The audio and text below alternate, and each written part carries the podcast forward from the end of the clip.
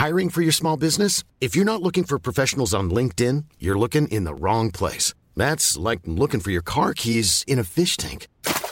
LinkedIn helps you hire professionals you can't find anywhere else, even those who aren't actively searching for a new job but might be open to the perfect role. In a given month, over 70% of LinkedIn users don't even visit other leading job sites. So start looking in the right place. With LinkedIn, you can hire professionals like a professional. Post your free job on linkedin.com slash people today.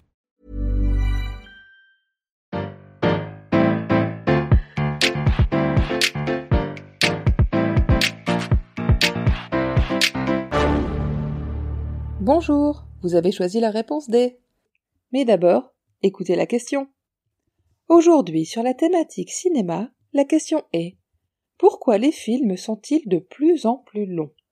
C'était pas mal, mais c'était long. Si vous avez l'impression de vous faire trop souvent cette réflexion en sortant du cinéma, c'est sans doute que vous trouvez les films de plus en plus longs et que ça vous pose un problème.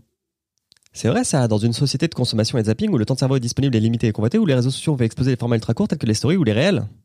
Pourquoi faire des films de plus en plus longs? Qui a encore envie de s'enfermer trois heures dans une salle obscure? Mais d'abord, est-ce que c'est vrai que les films sont de plus en plus longs? Forcément, pour répondre précisément à la question, il faut mettre le nez dans les chiffres. Et si on fait un joli graphique, ce qu'on voit, c'est qu'avant la fin des années 50, les films étaient plus courts, nettement. Sièges en bois inconfortables dans les salles, enregistrement sur des bobines de pellicule coûteuses, le cinéma restait une denrée rare, un petit plaisir. Mais avec l'avènement de la télévision, diffusée d'abord sur un créneau horaire restreint, le cinéma s'est emparé de la longueur pour se démarquer. Et il s'est inspiré du théâtre et des opéras en plusieurs actes pour des films à grand spectacle, comme les Péplums. Cependant, à partir des années 70, la télévision devient diffusée 24 heures sur 24 et la longueur perd de son intérêt pour les cinémas. On observe donc un pic de durée dans les années 80 avec 106 minutes en moyenne, puis une baisse et une remontée depuis le début des années 2010 avec un passage de 98 à 102 minutes en moyenne, mais 4 minutes d'écart en 50 ans, on ne peut pas dire que ce soit flagrant. Pourtant, on a quand même l'impression de voir de plus en plus de films longs, et ça c'est lié à la distribution. En effet, si on prend les films distribués dans le plus de salles et qui ont rencontré le plus de succès, c'est beaucoup plus signifiant. En 1968, la durée moyenne des 50 plus grands succès annuels était d'1h47. En 2018, elle passe à 2h06. En 2013, on a même atteint un pic à 145 minutes, soit 2h25. Alors quoi? En fait, quand vous dites c'est long, vous aimez ça, non? C'est un peu plus commercial que cela.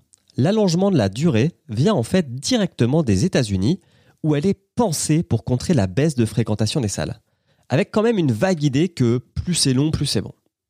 Il s'agit de justifier la hausse du prix du ticket, censé compenser la diminution du nombre de spectateurs et spectatrices. Encore plus avec la crise sanitaire et la fermeture des cinémas, les gens se sont habitués aux plateformes et à leur format court, comme les séries.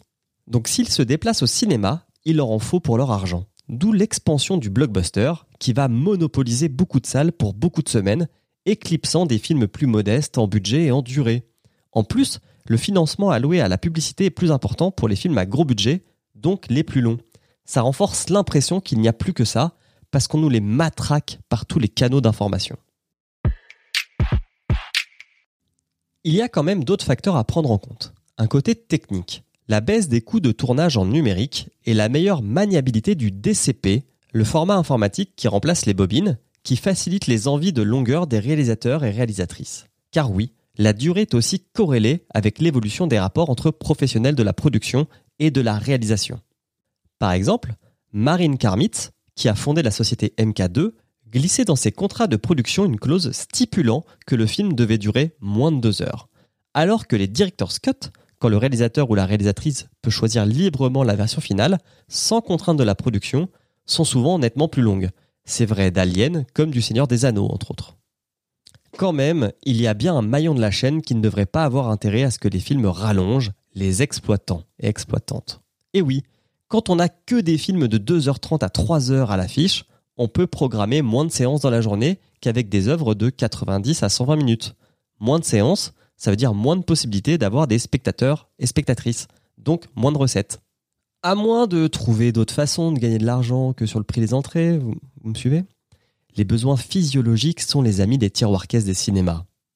pour un film qui dépasse les 3 heures, il devient nécessaire de proposer un entracte pour que le public puisse aller au petit coin. Et au passage, s'il a une petite faim ou une petite soif, bah, il repassera par le stand friandise. Avec deux sauts de popcorn sur l'estomac, vous vous direz sans doute barbouillé ou somnolent qu'en effet, le film était trop long. Bravo, c'était la bonne réponse. Pour aller plus loin sur le sujet, retrouvez les sources en description. La réponse D est un podcast du label Podcut. Vous pouvez nous soutenir via Patreon ou échanger directement avec les membres du label sur Discord. Retrouvez toutes les informations dans les détails de l'épisode. À demain pour une nouvelle question sur la thématique fait divers.